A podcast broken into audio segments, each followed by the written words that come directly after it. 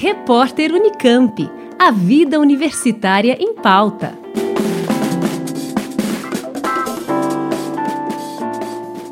Segundo um estudo desenvolvido pelo Instituto Ayrton Senna na rede estadual de ensino em São Paulo, alunos de nono ano são os que têm menos habilidades socioemocionais desenvolvidas. Na pesquisa, foi constatada uma curiosidade para aprender, mas dificuldade em ser autoconfiante. A professora Ana Laura Lima, da Faculdade de Educação da Universidade de São Paulo, levanta algumas hipóteses para explicar essa tendência. Se isso parece mais uh, evidente nos alunos do nono ano, em relação, por exemplo, aos do oitavo, do primeiro ano do ensino médio, o que, que há aí de importante na experiência de estar vivendo o nono ano do ensino fundamental? É, é, essa série é uma série que é que conclui o ciclo, né? O, o, ciclo do ensino fundamental. E que pode, de fato, produzir um, um sentimento para os alunos de estar concluindo uma etapa, prestes a iniciar, né? A, a etapa do ensino médio. Então, se sentiu um certo Uh, digamos, uma certa insegurança diante de uma nova etapa, diante da necessidade de fazer escolhas e etc., é, é alguma coisa que pode, né, pode estar relacionada a isso. Hoje em dia, é possível perceber que o sistema educacional tem dado cada vez mais atenção às competências socioemocionais. Gerenciar emoções, alcançar objetivos e demonstrar empatia são só algumas delas. Na escola de aplicação da USP não é diferente. A professora Fátima Morisawa, diretora de lá, explica como se dá esse processo. Eu não consigo entender esse trabalho, né, ou essa, é, ou nessa né, proposição de, de habilidades socioemocionais se não for num ambiente democrático. Porque eu não vejo como algo técnico, entendeu? Não é que você vai lá, o professor vai lá e fala, vou desenvolver, meu objetivo com essa atividade é desenvolver a habilidade da empatia, e faz uma coisa mecânica, né?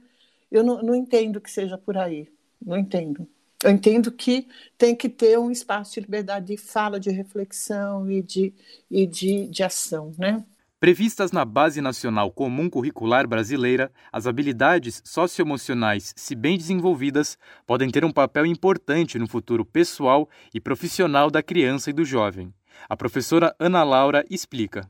Então, por exemplo, uma criança que na escola aprende a respeitar os outros e aprende a ser respeitada pelos professores, é uma criança que depois vai se transformar num adolescente, num adulto, que no mercado de trabalho vai ser capaz de, de digamos, perceber situações de, de, desrespeito, por exemplo, e de resistir a isso, né? de não se submeter, por exemplo, a um tipo de exploração, a um tipo de formas de desrespeito no ambiente do trabalho, etc. Né? Às vezes a gente pensa muito assim, que é preciso é, formar essas habilidades e competências socioemocionais para o indivíduo ser bem sucedido, arrumar um emprego e se ajustar bem ao mercado de trabalho, digamos assim. Acho que a gente precisa pensar também na outra direção. Né? É preciso que fortalecer os alunos e ensiná-los né, essas habilidades também para que eles possam resistir a situações de dominação, de exploração e assim por diante.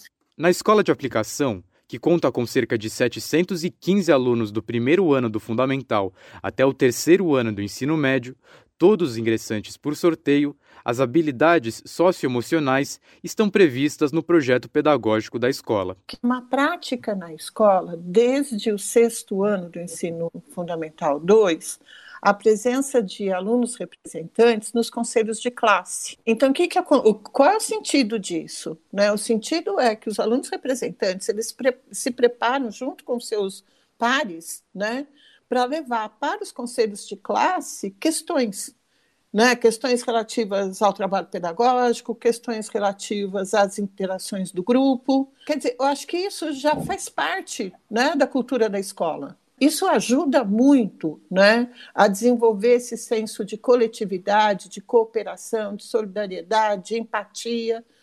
Conversei com Ana Laura Lima, da Faculdade de Educação, e com Fátima Morisawa, diretora da Escola de Aplicação da USP, sobre o desenvolvimento de habilidades socioemocionais na escola. Eu sou André Derviche, para a Rádio USP. Repórter Unicamp. A vida universitária em pauta.